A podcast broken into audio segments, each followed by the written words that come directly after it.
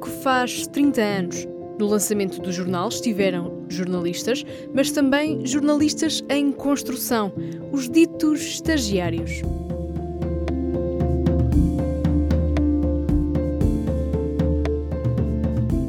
Olá, o meu nome é David Pontes, eu tenho 54 anos. Olá, eu sou Alexandra Prado Coelho, tenho 52 anos, sou jornalista do público desde a fundação. Entrei aqui como estagiário, dos primeiros estagiários no grande trabalho que o público fez de, de recrutamento. E 30 anos depois continuo no público. Eu sou o Luís Miguel Viana.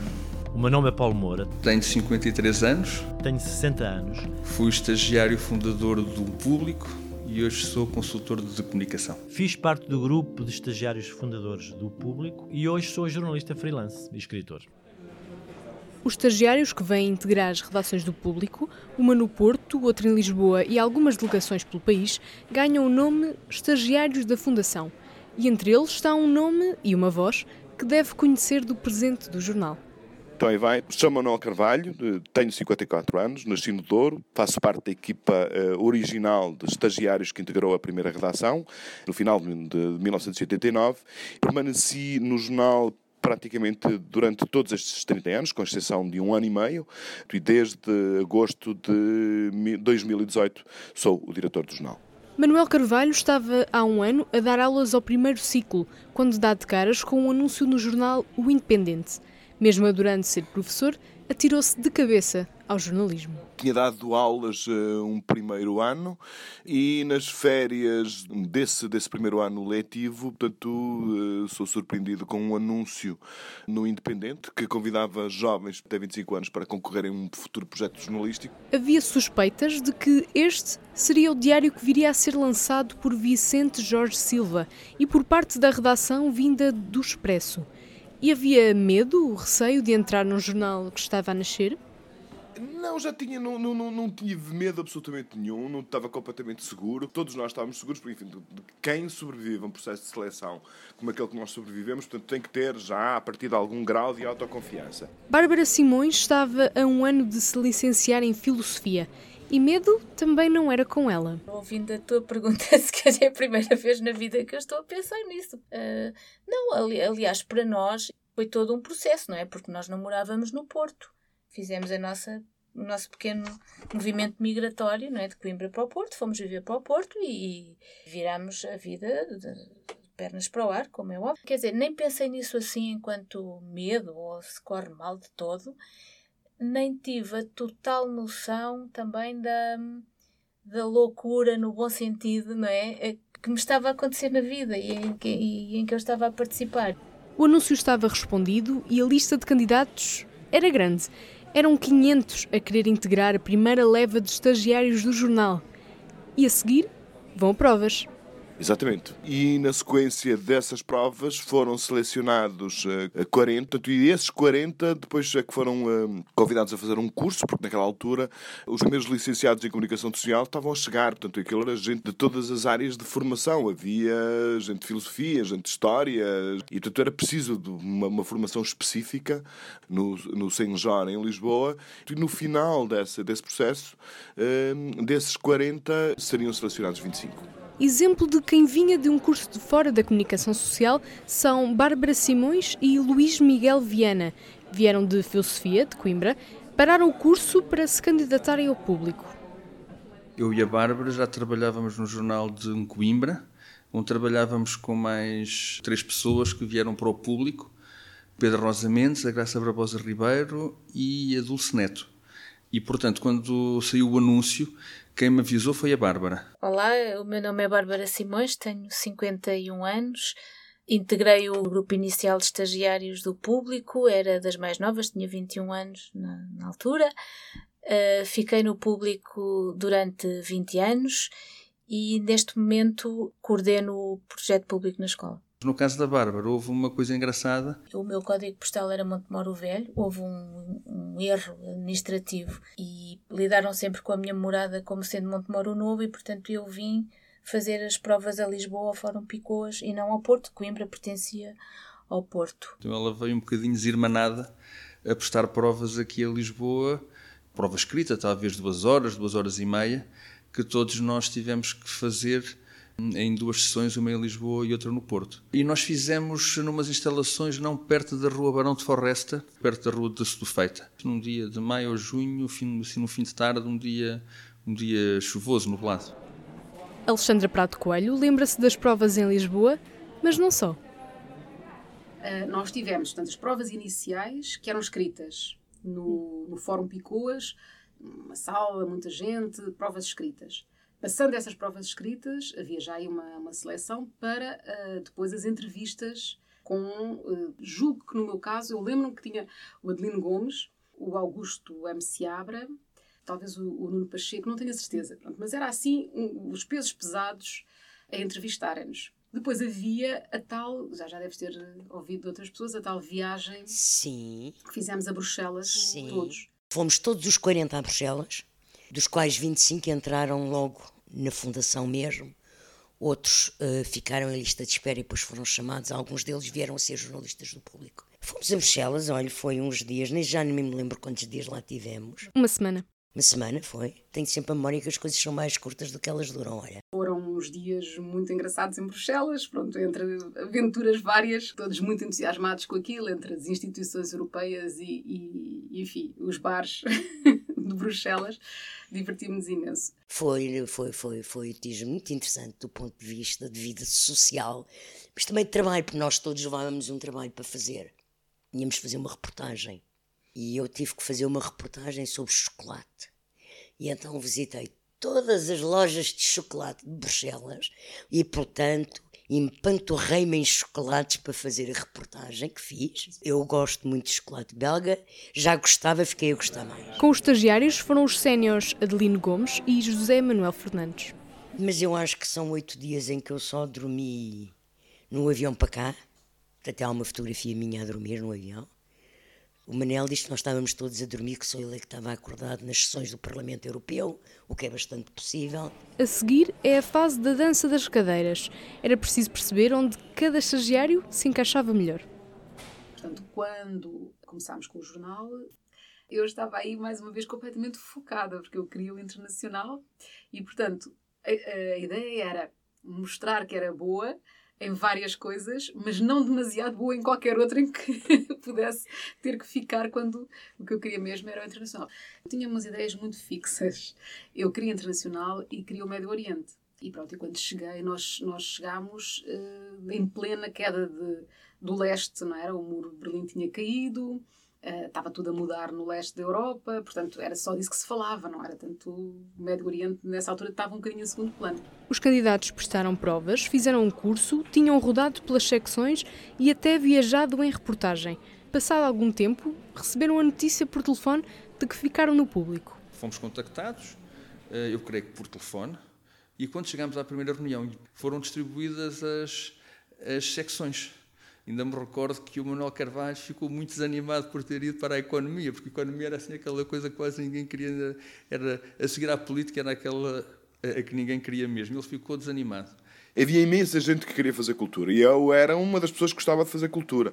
E hoje, vistas as coisas à distância, eh, com alguma felicidade, com alguma sorte para mim, os meus chefes da altura portanto, olharam para o meu perfil, para o tipo de trabalhos que eu tinha feito durante o estágio e disseram-me: Não, tu tens todo o perfil, é para fazer economia e, portanto, e vais integrar a secção de economia. Nos primeiros tempos aquilo causou-me alguma como é que eu ia dizer, alguma surpresa, não, não tanto surpresa, até um certo desconforto, porque economia a gente tem sempre aquela ideia que é uma coisa árida, com muitos números. A economia foi importantíssima para a carreira dele e ele saiu-se muitíssimo bem e é hoje o diretor. Eu digo que felizmente forçaram-me a seguir esse caminho porque, eh, passado muito pouco tempo, estava completamente integrado, tinha uma equipa absolutamente extraordinária na redação do Porto, onde eu, onde eu fiquei. Eh, como a equipa de Lisboa também era, os meus editores de Lisboa, os meus colegas de Lisboa, fazíamos uma equipa muito coesa, muito muito unida e foi, eh, foi muito fácil depois adaptar-me portanto, à, à agenda e às exigências eh, da secção.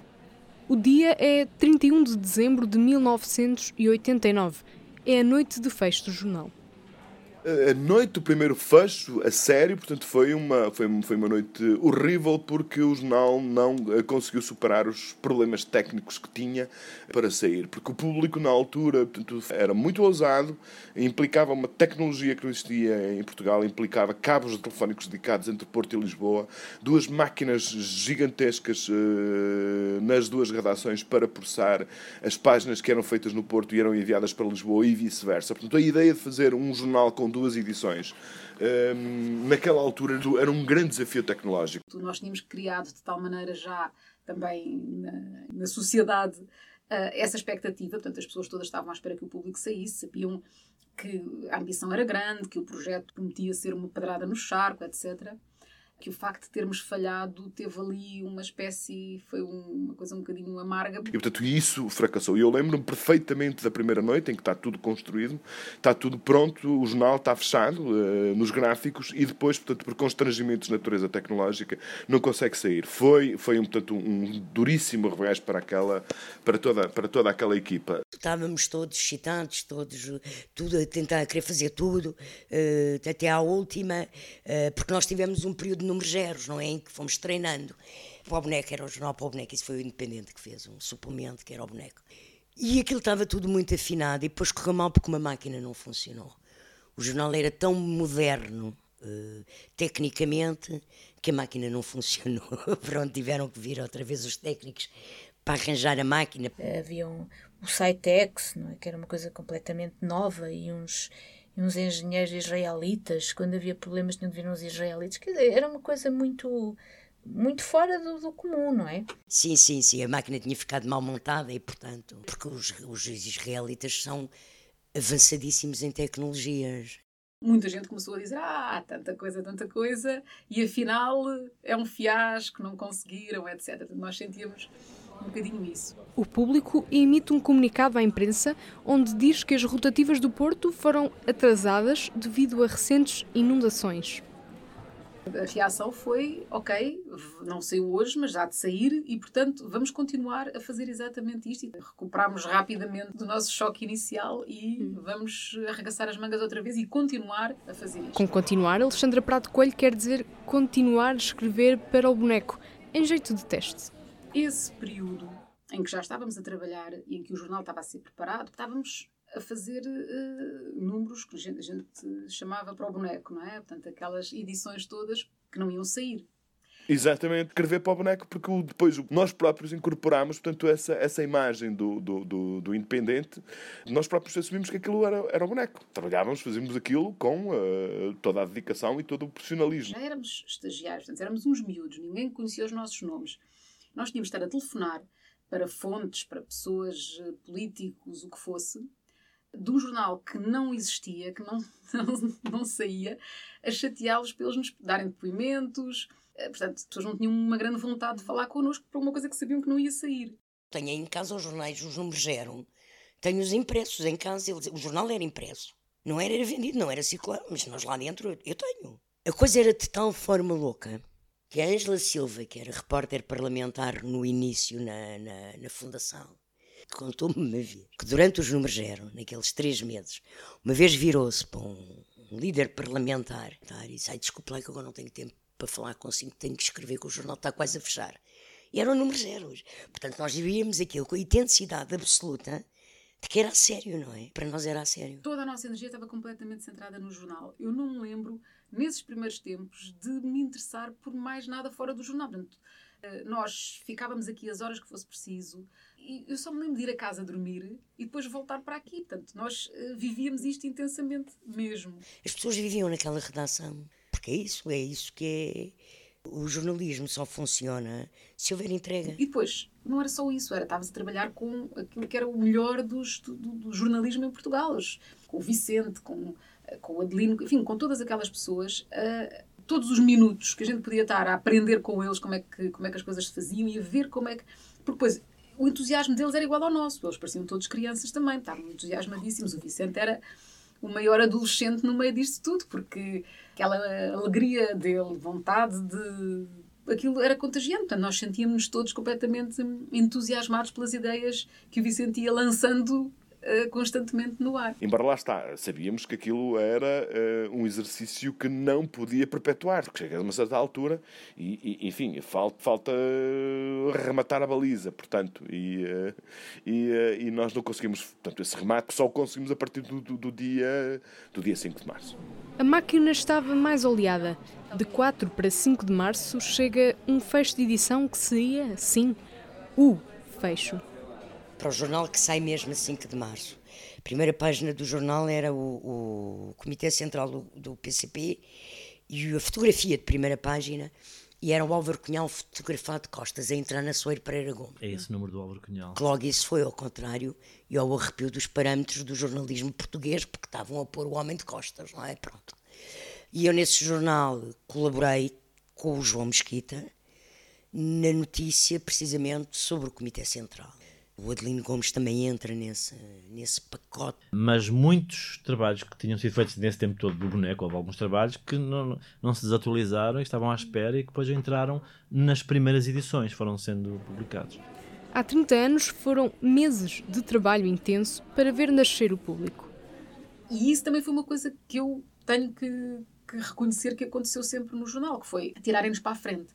Nunca nos foi dito assim, ah, vocês são muito novos, ou vocês ainda têm muito que aprender, estejam aí sossegados e tal. Não, éramos puxados de todas as maneiras para tudo e mais alguma coisa. Eh, por exemplo, lembro-me perfeitamente de ter o Vicente a fazer-nos perguntas, a querer saber a nossa opinião sobre coisas, a perguntar uh, o que é que nós pensávamos, porque se calhar pensávamos maneira, éramos uma geração diferente, pensávamos de maneira diferente e aquilo era relevante. Isso era extraordinário para nós, não é? o Vicente fez uma coisa por mim que eu nunca mais vi ninguém fazer em Portugal por nenhum jornalista. Eu comecei a ter fontes e comecei a fazer notícias. E naquela época no PCP havia as dissidências internas. E as três primeiras notícias importantes que eu assino, o PCP faz desmentidos. O Vicente fez, fez uma coisa que eu nunca mais me esqueço. A terceira, na página 2 do jornal, põe o desmentido do PCP à minha notícia. E a seguir põe uma nota da direção, reafirmando a notícia e dizendo que o público mantinha a notícia. Isto é uma prova de confiança, de respeito por um estagiário que é incrível. Aquilo deu-me uma segurança como jornalista. Pronto, olha, foi é até hoje. As redações do Porto e de Lisboa estavam, e estão, separadas pela distância, mas algo as unia, a camaradagem, como lembram Luís Miguel Viana e Bárbara Simões. Fomos, fomos privilegiados em todos em todos os sentidos. E já agora, falando do ponto de vista pessoal, um outro privilégio, que é o próprio grupo dos estagiários, que era um grupo não só de enorme capacidade profissional, com muitas pessoas muito talentosas, e também um conjunto de muito boas pessoas tu estás num universo que é muito estimulante, com pessoas que estabelecem pontos de ligação contigo, que ficam na tua vida durante 30 anos. Fiz dos meus maiores amigos nessa altura e nesse, nesse caldo, e com 20 anos, 20 e tal anos, nós somos esponjas, né? absorvemos tudo. Com tudo isso veio a música, as leituras, o que trocávamos uns com os outros, passávamos uns para os outros, o comer e o beber. Isso, quer dizer, isso mudou completamente quem nós fomos. Eu estou aqui a usar o plural tenho a melhor ideia do ponto de vista humano uh, do grupo daqueles, portanto, não só dos 23 que ficaram primeiro, como dos 46 que fizemos o curso. Tenho, tenho, tenho a melhor ideia, sendo que desses, que desses 23 que ficaram fora, muitos outros depois vieram integrar o público. Já falamos. Uh, o, a Dulcinete, por exemplo, ou o Amilcar Correia. Portanto, estamos aqui a falar de um jornal, mas estamos a falar, como é óbvio, de uma coisa muito maior, não é? Estamos a falar do início de, de uma viragem na história da nossa vida, não é? Era completamente incrível a graça que nós achávamos a estar uns com os outros. Tu jantávamos imenso juntos, íamos muitas vezes ao cinema juntos, a concertos juntos, a espetáculos juntos e depois víamos copos juntos, despedíamos às 4 ou 5 da manhã para nos encontrarmos às, às 10 ou 11 no jornal na manhã seguinte. Tudo isto também só é possível num caldo muito especial em que havia uma. Eu olho para estes relatórios do Piquete, não é?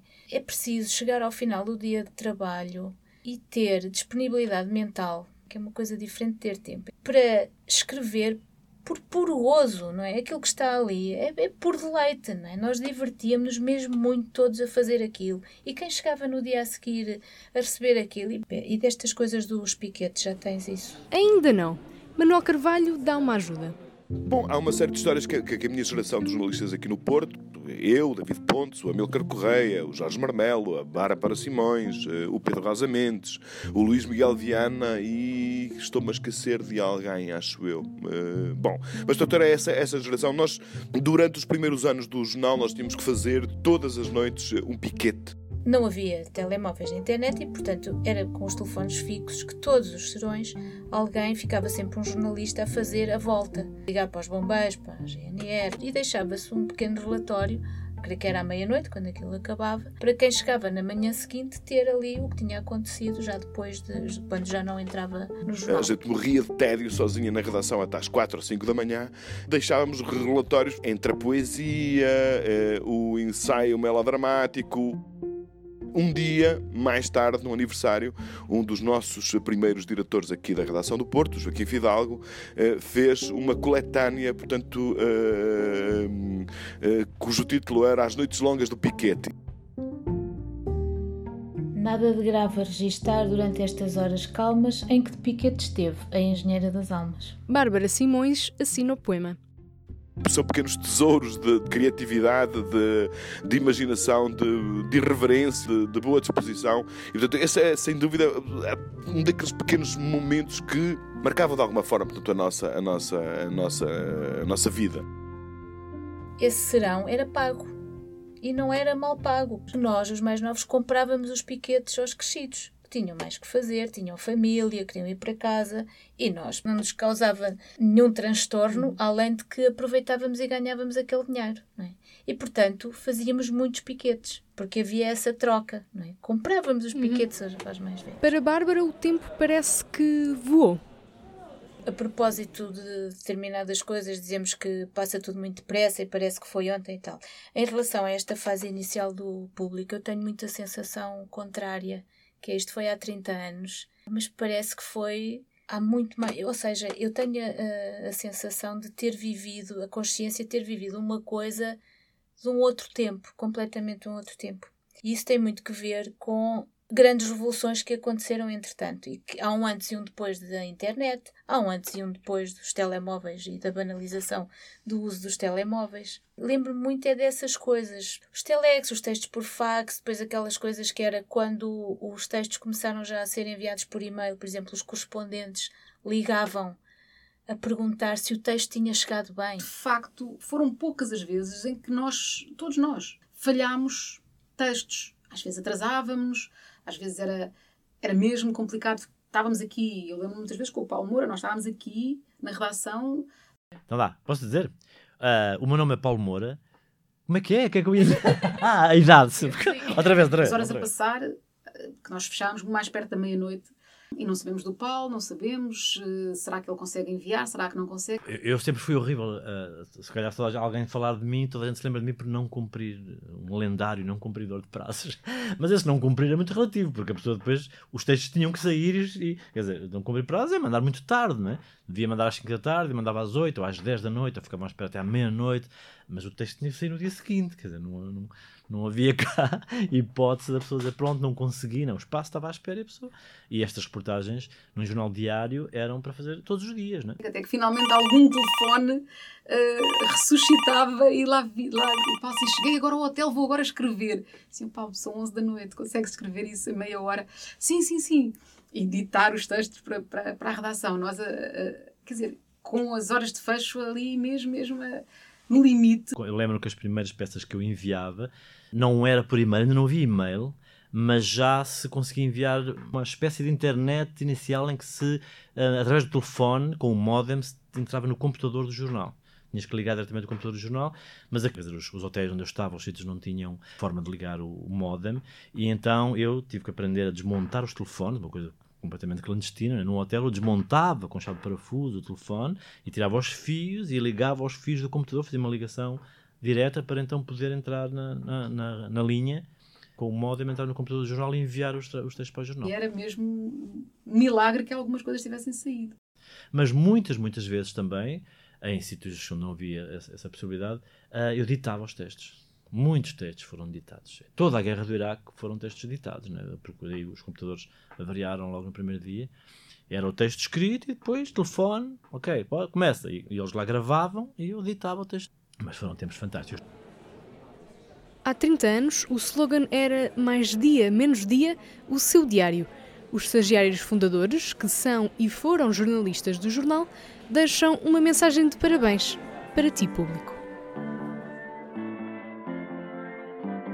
Ao público, só existes enquanto existirem leitores atentos e críticos e ávidos de boa informação é isso que, quando o público faz 30 anos, eu acho que é eh, importante lembrar, e foi sempre, se quisermos, é para o público um, um, problema que nós às vezes fomos tendo. Tu eras um bocado para, virado para os jornalistas e, no bom sentido, para a arte de fazer jornalismo, e às vezes epá, não te lembras do, do, daquele que está na ponta final, eh, que é o leitor e da consideração que ele merece além de parabéns, que são devidos, 30 anos são 30 anos, só quero dizer público, aguenta-te e melhora sempre, continua a melhorar sempre. Público, tens 30 anos, então tens a vida pela frente aquilo que eu acho é que tu estás num bom ponto, chegastes a uma idade muito interessante e estás a conseguir eh, finalmente epá, encontrar o caminho entre a luta que fez o, tu seres um grande objeto em papel e que está a fazer tu seres um grande objeto em digital. Olha, público, aguentaste muito bem estes primeiros 30 anos, agora são mais 300.